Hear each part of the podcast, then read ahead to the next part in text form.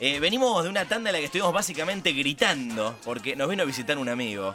Eh, antes de charlar con él, darle la bienvenida oficialmente, eh, le- les pido que ahora agarren el teléfono y entren en arroba sensacional. Están agarrando el teléfono, están abriendo Instagram, están yendo a arroba sensacional éxito. Arroba sensacional éxito, nuestra sucursal en Instagram, donde van a poder ver al adorable sujeto con el que vamos a charlar ahora, la que es su segunda visita a este programa, sosteniendo en sus manos una ilustración que, dice él, la acaba de terminar. Tipo, la hizo y vino para acá, al estudio de Metro puede creer. 95.1. Describí la imagen, Flor, por favor.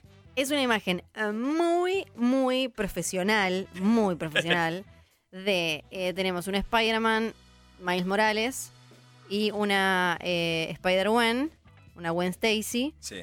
pero en pose así, toda superheroica, eh, Spidey y todo eso, cuando vas a las caras, uno claramente tiene el jopo de Luciano Manchero, Sí, claramente. y la otra podría bien ser Fiorella Sargenti. Sos vos, Flor. Hacete, Soy yo. hacete No, cargo pero- de que sos vos. Pero es como un Son dibujo Flor, profesional. Spider Lolo y, eh, Flor Gwen. Claro, es lo mismo. Es un dibujo profesional con nuestras caras y, y trajes superheroicos. Es increíble. Ya pasen a, eh, a darle todos los likes del mundo en arroba sensacional éxito. No puedo parar de mirar la, la- ilustración. Yo tengo el dibujo acá. Estoy mega distraído, pero vamos a intentar tener una conversación con él que aterrizó de la Comic Con de San Diego hace unos días, donde eh, es protagonista de, de un hermoso furor llamado No One Left to Fight, un cómic eh, de autor que, que es propiedad de sus, de sus creadores. O sea, no, no, no forma parte de las megacorporaciones como DC Marvel. No One Left to Fight es el nombre. Está escrito por Aubrey Sitterson. El nombre del ilustrador a mi derecha es Fico Ocio. Bienvenido. ¿Qué tal, chicos? ¿Cómo andan? Qué al- alegría enorme, qué hermosa sorpresa la que nos diste hoy. No, yo encantado de estar acá, ya saben que me encanta venir, la paso bárbaro con ustedes, así que tenía ganas de pasar y traerles un par de regalitos. No Además, ya la otra no vez eh, habías venido, habías contado un montón de cosas geniales relacionadas con tu carrera, nos habías traído regalo y ahora te superaste en ambas cosas. Para las pasadas no tenía nada, no tenía ni los cómics, tenía solamente el dibujo que les Pero- hice. No, Sí. pero nos trajiste, nos trajo la, la- Sí. la otra vez, si recuerdan, nos trajo eh, una ilustración en la que, bueno, somos nosotros con máscara y ahora Claro. estamos sin máscara. Esa es la revelación, ahí se ven que son ustedes. El, eh, creo que. Eh, seguro que en ninguna foto jamás salí tan bien. Eso ya podemos empezar a, a decirlo. Pero puedo decir que soy fotogénico en, en- en- en- ilustración. En blanco y negro. En blanco y negro sobre todo. Che, bueno, eh, tenemos mil cosas para hablar. Arranquemos por, por Comic Con. Eh, ¿Es la primera vez que vas? No. No, es la quinta, de hecho. ya. Ah, listo. Ya, ya, un ¿Las primeras veces fuiste como, como laburante o fuiste como fan? No, no, siempre fui como laburante. Siempre laburante. Este, la primera fue la más improvisada y fui solo también y no tenía ni idea y me olvido más esa. Sí. Aparte, como quise ir más, más tirando barato, me alquilé un sofá en vez de una cama, Airbnb, lejos de la convención, que después aprendí que tenés que estar cerca si no te morís porque caminas un montón Claro. ahí. Claro. Ya para ir al baño dentro de la convención No, te es haces tres terror, kilómetros sí. y para colmo te queda lejos Ah. después. Fui con zapatillas All Star. No, No, no, todas ideas claro. malas tuve, así Sí. que después aprendí para las próximas. Oíme, ¿y la, la primera eh, ¿qué, qué habías llevado? ¿Con qué laburo estabas? Estaba con Skylander. Sí. Era la primera vez que estaba trabajando para la editorial IDW. Sí. Este, primera vez que iba a conocer a toda la gente que no me conocían. Este, conocía solo al editor, que era con el que estaba trabajando principalmente. Y estaba con eso, con Skylander hacía tres meses, como mucho. Claro, y todo, todo era un flash, me imagino. Sí, no, fue, Surrealista completamente. Sí, sí, ¿Cómo es la primera, ahora, ahora hablamos de, de la última, pero ¿cómo es la primera vez que vas a, vas a Comic Con? Te impresiona la gente. Y te diría que incluso hoy, siendo la quinta vez que voy, tampoco te acostumbras. Es, es un mar de gente. Es impresionante. El, el tamaño de todo, todas las cosas que hay, o sea, aparte que a mí me encantan todas esas cosas, Sí. eso también lo disfruto como un fan. Pero es impresionante el tamaño, la dimensión de todo, cómo está todo organizado también. es- eso no me acostumbro nunca. Claro, es como algo que no existe en otra parte del, del- del planeta, seguro. Sí, es una locura. Y esta, esta quinta vez vas con, bueno, ya un, un recorrido eh, importante. eh, sos el, el- el- el- además de No One Left to Fight, que ahora vamos a, vamos a hablar en, en profundidad, porque es, eh, digamos, tu primera creación. Sí. eh, es quiero decir mainstream, porque viste queda como, bueno, mainstream. Pero, No, pero propia al menos, es como que... es un cómic que lleva tu Sí. nombre, pero que vos sos el, creador, también junto a, a Aubrey. Sos autor de un cómic de Spider-Man desde el número uno, en un momento en el que Spider-Man además está como explotando de nuevo Sí. por las películas, la animada Sí, también, hablar, el sí. videojuego, que bueno, me imagino que le debes haber Sí, entrado. sí, ya lo jugué dos o tres veces, creo, más o menos. Yo también. ¿Cómo, cómo fue de, de- de diferente de esas, de esas primeras la, la que viviste hace unos días? Y la última fue complicada porque como estaba haciendo estos dos cómics con dos editoriales distintas, fue un poco medio incómodo por momentos porque, por Ah. ejemplo, cuando tenía que hacer lo- las firmas, viste que estás en el stand haciendo la firma para vender cómics, o te traen los cómics los, los, los fans para que los firmes, estaba justo enfrente de la otra editorial. Entonces como que estaba tipo Oh. saludando a los otros compañeros míos del otro lado. Y encima son medio competencia, Dark Horse y W son como Sí. las dos de la misma línea. Peleita. ¿Y qué- cómo es esa, eh, esa comunidad de artistas y todas esas horas que pasan ahí como vecinos y eso, y a través de varias comicones? Y es genial, porque es como que conoces a toda la gente que es el mismo, que te le gustan las mismas, cosas que a vos, es como tu gente, te juntás con todos ahí, porque aparte mucha gente trabaja de todos distintos lugares del, del- del mundo, Sí. y ahí es como es un lugar donde se- nos encontramos todos, así que está, está muy bueno por ese lado. Claro, si Este- uno ve, cuando uno, cuando vamos nosotros así, eh, como eh, personas de afuera, ves que de golpe hay buena onda, y como le dices, che, me cuidas acá, no, no sé Sí, qué. sí, no, siempre lo mejor. Y hay pica, hay, recién decías esto de la rivalidad entre No, artistas también. Pero eso más con las editoriales más que los artistas. Artistas nosotros Bueno, trabajamos porque- para todos, che, no nos Claro, importa. O sea, que- ¿Cómo claro. es el- porque bueno, nosotros siempre vemos de, lo que más nos llega de la Comic Con de, de- de San Diego. Bueno, obviamente son la novedad de que Sí. anuncian en que hace, hace bastante tiempo que no es solamente una convención de cómics, sino que es el lugar donde van los grandes estudios de, de Hollywood Sí, de que producen películas. Claro, no solamente de superhéroes también, se anuncian películas de, de, de- de- de terror, de, distintos géneros, eh, y obviamente las de superhéroes. Pero eh, hay toda una parte para los artistas que, eh, ¿cómo es? Sí, está en lo que se llama Artist Alley, que ahí vos pones, puedes al- alquilar, no, pero puedes pedir para que te presten un, un stand donde vos puedes utilizarlo durante la convención, que entonces Sí. puedes vender tus originales o impresiones con firmadas, otro tipo de cosas, y tenés que estar ahí este, los cuatro días de la convención. Claro. Eso sí, te controlan, que no te puedes, o sea, tenés que estar en el stand. Claro. Porque por ahí si vos agarrás y te ponen tipo una pulsera de arresto domiciliario. las cosas y vos te vas, no te la dan de vuelta al año siguiente. Ah, mira, eso no Qué sabía. jodido. Sí, Eso. eso están, y están cada vez más complicados. Por favor. Claro, porque yo he visto a veces que no hay Claro. alguien o hay alguien que claramente está como cuidando o no es el artista. Sí, está el nombre artista, pero el tipo Sí. que la atiende es Pepito. Claro, claro, que- claro. Ah. Dice Howard Shaking y Claro, no es. y no está. Yo como no, no conozco como la cara de muchos, siempre le mando fotos a él como este. ¿Este, es? ¿Este es bueno? ¿Este hizo algo bueno? Yo conozco como a, a algunos que me gustan mucho en particular, pero después eh, entonces le mando la foto. ¿Este es este? o me están cagando. Eh, ¿Cómo es un día en el Artist Alley en la Comic Con? Atareado, pero es la parte más tranquila dentro de todo de la convención. Lo más complicado siempre son los boots de Marvel o DC ya no tanto, pero Marvel ponele. Fuertes declaraciones. De, de hecho, incluso DC ahora se juntó con el de Warner Bros. Sí. Ya no tiene como un stand. Ah, solo. claro. Sí, se fue como. Antes estaban los dos juntos, uno Sí. enfrente del otro, y ahora se fue a la otra punta. claro, Sí. Eso fue de este año. eso no. Pero Artis Alley es más tranquilo, puedes caminar un poco más cómodo ahí. Este, pero está bueno, de pronto tenés eh, o sea, dibujantes que a vos te copen, los tenés ahí sentados y te puedes acercar, charlar, son todos muy buena onda. Sí. Tenés Eh, acceso directo, a diferencia de otras cosas que por ahí actores que van a hacer representarse en los, en los stands, a eso no, no tenés acceso. Viste que aparte, bueno, hay profesionales que no son fans o no son tan fans, viste, se dedican a, a escribir, a, a dibujar, pero no tienen fanatismo. Vos que sos fan, ¿te acercaste a artistas este año? A- Eh, me acuerdo la primera vez que fui, me, me colé para conseguir una firma de Greg Capullo. Sí. Eso fue lo último que hice. Que lo- no sé, lo tengo, lo tengo, lo, lo último que le vi es Batman. Batman, había hecho muchos pounds, hizo Sí. mil nun- 100 números. Yo lo conocí casi, por Spawn, sí.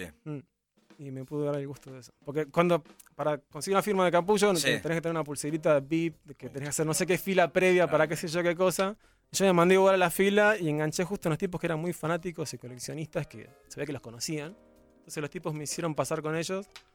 Y Ah, muy bien. Ya me estaban echando, no, no tenés la pulsera, tenés que irte, no, Claro. no. Y los tipos estos dijeron, no, déjalo pasar, que no sé qué. Pasé y me, me firmó unos números de Batman que tenía.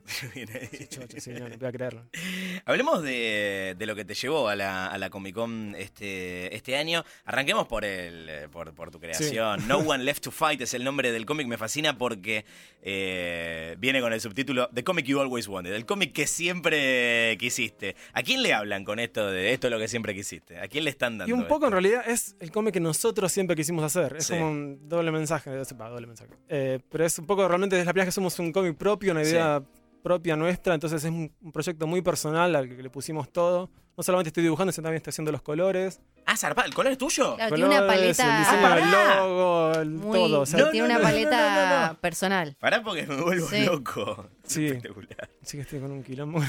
No, no, es como, es como un cómic de. de- Está inspirado en Dragon Ball muy- Z. Claro. Es Vamos, vamos, vamos a hablar de otros eso. tipos de animes, tipo Sí. One Punch. Este, Tiene claramente Street una- Fighter, algunos dijeron. Tiene una impronta muy, muy eh, animera. Sí. eh, muy de fantasía, espadas gigantescas. eh, hacía. Me, me- me- me- tiene una cosa medio. No sé si te gustaba Joe Madureira, medio, Sí. medio Battle Chasers. Tal cual. Le veo acá con mucho. Bueno, esto es. eh, nada, los, los adornos eh, y los, los guantes. Es hermoso el diseño de, de- de- de- de esto. Pase- parece de verdad, no sé, como, como los, los diseños de personajes de alguna serie de. de- de anime. Eh, ¿Cómo conociste a Aubrey Sitterson, el guionista? Y con Aubrey estábamos juntos en la editorial IW. Cuando Sí. estábamos trabajando ¿viste, en Transformers, él era el que hacía todas las historias de G.I. Joe. Sí. Este, y pegamos buena onda en una convención, en San Diego. Y el flaco es un personaje, no sabes lo que es, es, es un fenómeno. y si- siempre quisimos trabajar juntos, pero la editorial nunca coincidíamos en el proyecto para que nos juntaran. Y un día dijimos, che, ¿por qué no hacemos algo por nuestra cuenta? Total, ¿viste? O sea, probamos algo nosotros y después vemos qué hacemos. Y hoy descubrimos también que éramos los dos fanáticos de Dragon Ball Z y Sí. dijimos, bueno, ¿por qué no hacemos algo así con eso? Y otras ideas. Empezamos a intercambiar mails durante un año, 100 mails o más. Este, empezamos a darle forma a esta idea y después buscar quién la quisiera comprar, digamos, o publicar. Sí. ¿Y cómo se, eh, la editorial que lo publica es Dark Horse, Dark Horse, que es la casa, por ejemplo, de Hellboy? Claro. Este, ¿cómo, ¿Cómo se lo vendieron? ¿Cómo, o sea, ¿cómo lograron vendérselo? Y nos con- encontramos con un editor de Dark Horse que también era fanático de anime y entendió la idea que queríamos. Porque muchos con los que habíamos presentado esta idea por ahí no entendían tanto el anime o el manga, que no es, no es tan cercano al americano, por ahí el, al cómic americano no tiene tanta influencia de eso, ¿viste? Sí. Entonces encontramos un editor de casualidad que sí entendía todo esto, le encantaba y enseguida le copó la idea, le mostramos un par de cosas y enseguida él empezó como, se abanderó el proyecto dentro de la casa, dentro de la editorial. ¿Y cómo fue esa preparación para ir a vender la idea? Porque me imagino que uno, desde el lado de artista, de, de- de pensar historias, de pensar imágenes, quizás no tenés por qué ser un capo en salir a vender eh, la, la idea. ¿Hubo una preparación particular para, che, este es nuestro, es nuestra eso- creación? Para eso lo tengo Aubrey, que Aubrey es un fenómeno. O sea, Él es sí, tipo sí, es- súper carismático, tiene un- una chispa, es, es un- es buenísimo para, para venderse y para vender la idea todo. Este, y después lo que haces siempre es un- presentás un proyecto corto, digamos, de seis páginas de muestra, Sí. más el pitch general, y después si pasás más otros concept art, ¿viste? otros dibujos más de, de varios personajes y del resto del mundo, digamos. Y después si pasás esa primera barrera, haces un desarrollo más grande de tipo el- de la historia de cuántos números, de cada, un resumen de un párrafo de cada número y de qué, de, de qué va toda la historia. Sí. Y una vez que pasas eso, ya se lanza el proyecto. Y una vez que se lanzó el proyecto, ¿llegó una mayor presión al ser una creación completamente propia? No, es un poco al revés. Como Sí. que la editorial dice, bueno, lo publicamos, pero la editorial no corre tanto riesgo. Los que realmente corren los riesgos son las comiquerías. Porque la editorial trabaja a función de preventa, o sea, las órdenes vienen de las comiquerías que quieren comprar el cómic, entonces en base a eso se imprime el cómic. Entonces, el riesgo lo, come la- la- la- la- lo corre la comiquería que elige comprar el cómic pensando que va a vender o no. Este, entonces la editorial estaba muy tranquila. Y la verdad que nos fue muy bien. De hecho, el, el cómic se agotó en la primera semana o la segunda semana, se, se vendió todo. Sí. Entonces ahora la editorial como que se está poniendo, tratando de engancharse ahora a la- a la- al fenómeno este que nos está yendo muy bien. Sí, así que en la, conven- la convención nos atendieron muy bien, todos muy contentos. Y... Che, eh, No One Left to Fight es el nombre de- del cómic. Estamos con Fico Ocio, su co-creador, eh, ilustrador y colorista. eh, nos acabamos de, de enterar también. ¿De qué se trata? Trata, es, está inspirado, como dije antes, en, Dragon Ball Z, pero es una historia bastante di- diferente a la que solés ver en ese tipo de animes.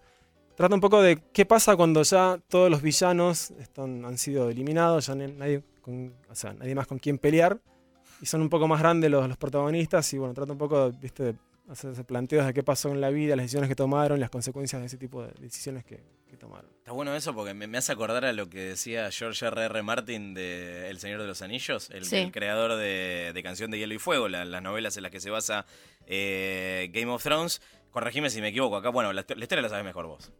¿Qué cosa exactamente? ¿Qué Lo que, decir? lo que dijo George R. R. Martin de que a él le gustaba El Señor de los Anillos, pero le interesaba contar una Ah, historia que tuviese que ver más. Bueno, listo, ahora Aragorn es el rey. Claro. ¿Qué Claro. es lo que viene después de que termina la historia y que todo es paz en el reino, supuestamente? Eh, exactamente, por eso es que los libros arrancan después de que vino una revolución y supuestamente tiraron Claro. abajo unos reyes todo mal. Bueno, ¿qué pasó? Eh, un bardo, igual. Eh, eso era lo que quería ¿Qué es lo que- contar. eso, eso. Jorge. ¿Qué es lo que, lo que pasa Sí. después del cartelito de, del Claro. film? Me parece un conceptazo eh, para, para, para eso. Bueno, después me contás a ver qué te parece. Ahora acá tenemos el ejemplar. ¿Salió uno hasta ahora? Sí, el 2 Ese sale ahora la semana que viene. Bien. Sí, eh, me enteré gracias a un medio pequeño de los Estados Unidos que se llama The Hollywood Reporter, donde, donde ya tienen una preview del número 2. ¿Y cuándo se va a poder leer en español? O... Hace poco me contactó Ibrea. Viste que es una editorial que publica Sí. todo el manga y anime acá Sí. y que tenía muchas ganas de publicarlo acá, así que estamos viendo de poder sacarlo. Muy bien. Sí, sí, estaría buenísimo. Me copa eso. Eh, librería, sería sí, yo espectacular. Hace, hace mil años- el otro día estaba en mi casa porque me, bueno, me puse nostalgioso por Evangelion, desempolvé los manga que editaba eh, Ibrea y había algunos anteriores a la crisis de 2001. ¿Sabes cuánto costaba el tomito de Evangelion? No, 100 no me páginas, chiquito, No blanco No me y digas que me negro. pongo mal. No quiero ni saber. 3,50. 3,50. 3,50. Que Ah, está de- 700, de- después de la devaluación lo, lo aumentaron a, como si te dijese, 6 pesos, Mm. que era un Sí, montón. sí. Es el doble, Era golpe claro era que tipo- pase de costar 3.50 a 6 era como tipo, Sí, sí. tengo 16 años, no puedo pagar 6 pesos este, este tomo. Este, también estás con una versión de, de Spider-Man muy eh, particular. Esto Sí. es Hace una, un año que estoy con eso. también es parte de IDW junto, Ujú, junto con a- Marvel. A, Marvel. Se llama Marvel Action Spider-Man. También sos el, ilustra- el ilustrador. En este caso, eh, el autor es Delilah Dawson. Sí. ¿Correcto? ¿Cómo, ¿Cómo es esta versión de, de Spider-Man que te toca eh, dibujar? Y esta versión es un poco más apuntada a un público más joven. Eh, Sí. Ponerle de, de 13 años a 16, un, poco más teen. Este, y es una. O sea, no, no va en correlación con la- la- el tiempo de los cómics de Marvel. O sea, como que es un universo, entre comillas, aparte. Sí. Este, están los tres personajes que son o sea, Peter, Miles y Gwen. Este, y lo estoy haciendo ya hace un año y está, está muy divertido, la verdad que. Está muy bueno hacer el Spider-Man para generaciones nuevas, ¿viste? Es una idea que Sí. entusiasma mucho. Te, te sacaste las ganas de poner, no, no sé cuánto te gusta Spider-Man, pero sí. a mí me, me encanta, de Marvel es mi, es mi favorito. Eh, no sé si te, te- te- te diste algún gusto que tipo, no sé, uy, al fin voy a dibujar al Doctor Octopus, ponele, o algo así. Lo puedo dibujar al lagarto. Ah, claro, vos a vos te gustan los bichos. Eh, un poquito. sí, sí, sí. Y ahí si tenés que elegir entre Miles Morales y Peter Parker. no, Miles. Mirá. Ah, Sí, es el latino, escúchame. No. A mí me encanta Miles Morales, pero también uno tiene esa cosa de que crecí con Peter Parker. No, obvio, pero qué sé yo, eso que sea latino me, me tira mucho. Está bueno, es un, es un Sí. muy, lindo, muy lindo personaje. ¿Qué estás leyendo ahora? Ahora estoy leyendo bastante manga, estoy con One Punch Man. Este, me puse un poco al día con la editorial Dark Horse también, estuve leyendo Black Hammer, Sí. que es un título que... Vendeme Black ahora. Hammer, que es, es algo que yo leí solo el primer tomo, me gusta mucho, pero también es como de Ah, esos ahí conceptos. que- yo, ¿A vos te gusta Black Hammer? ¿Te va a Black gustar? Hammer, perfecto, Contá de anoto. qué se trata. Es como... También es como una reversión de la Liga de la Justicia Vengadores, ¿no? Pareciera que están inspirados bastante en esos personajes. Yo, lo que pasa es que yo te, te diría, son superhéroes en una granja y Sí. Fiorella me va a decir, No, bueno. ¿qué me estás recomendando? No, pero ya estoy googleando y me. Pero ponele, son superhéroes atrapados Sí. en una granja y no sabes bien por qué, por qué llegaron ahí. No pueden salir porque hay una especie de fuerza que no los deja. Un por- portal no, sería un campo de fuerza. Sí, ¿no? sí. Que no los deja salir. Y trata un poco ese misterio de por qué están ahí, qué pasó, por qué no pueden salir. Y algunos personajes que están un poquito más tocados que otros. Sí. Es un drama de superhéroes, es como muy Sí. de... Sí. Y también son todos ya más grandes, son Mira. superhéroes Sí. bastante viejos. eh, Me, me parece muy atractivo eh, visualmente, te estéticamente. va a gustar. Te- Sí, te- te- después te traigo el, el. Sí, el está bueno. librito, bueno. Se lee fácil, se lee rápido. Lo tengo en papel, ¿podés creer? En papel. Este, ¿qué te iba a decir de...? Ah, ¿estás viendo la serie The Voice? No, yo me la. Hablando de la superhéroes... bajé, pero no. La- no, igual decir que la, la- la tenés para ver. Está para ver. Está para ver, está para ver. Sí. Ahora Flor te la, te la vende a vos. Sí, Ahora- está está súper buena. La presentaron ahí en, en la Comic Con de San Diego. Ahora ya está disponible en Amazon. A mí me gustó mucho porque es- te, si te gustan las que juegan con todo el mito del superhéroe. Mm. Quizás, obvio, tenemos a Watchmen allá arriba como la más sesuda, la más filosófica, la más política, la más toda.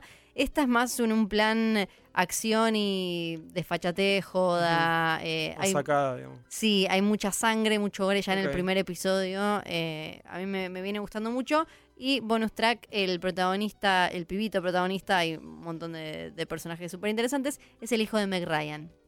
Ah, mira. Sí, mira, el dato, el dato inútil totalmente. Datín. Tiene cara de señor grande, además, el hijo de Meg Ryan y de Dennis Quaid, que es otro actor que vieron en Sí. mil películas en los 90. Están apareciendo muchos hijos, ¿viste? Porque también Mucho con Stranger de- Things está la hija de Uma Thurman, me enteré Sí. el otro día. No hay Sí, famosos nuevos. Sí, No, como que ya no. Está viejos. faltando famoso Sí. nuevo.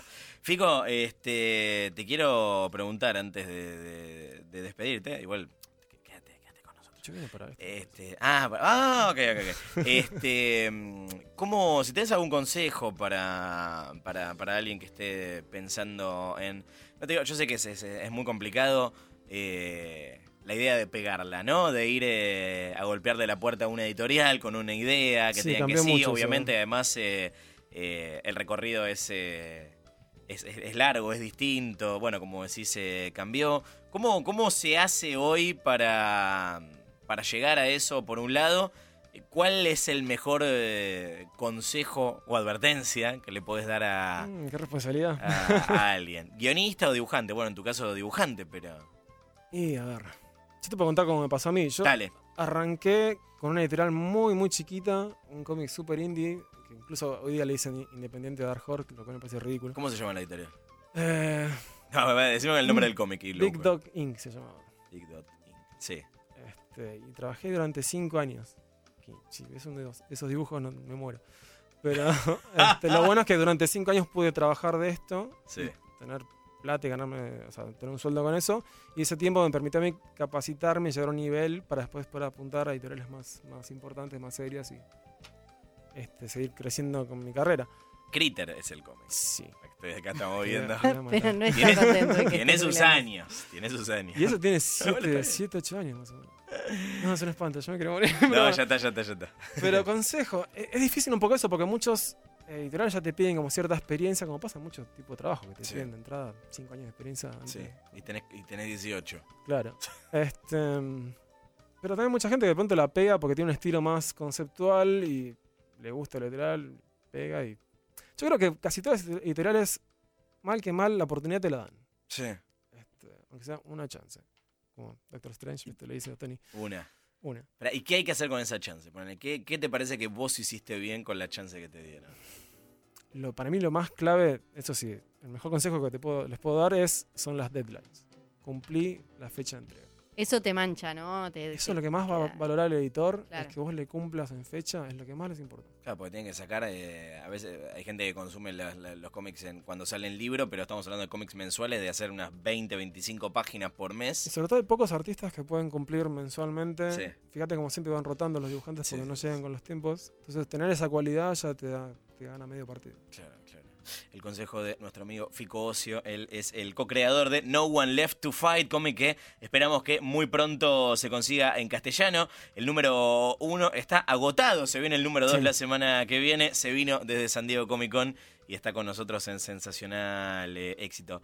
Eh, trajo obsequio también, ¿eh? así que sigan escuchando que ya se van a enterar de qué se trata. Fico, gracias No, por visitarnos. eh. Arroba, ¿cómo es en Instagram? Fico Ocio, Fico Ocio, lo buscan a Fico Ocio con doble con S. doble S exactamente y eh, síganlo para, para también eh, ser testigos de lo que es una hermosa eh, carrera que no hace más que eh, crecer cada vez más. Bueno, muchas gracias. Gracias, Fico.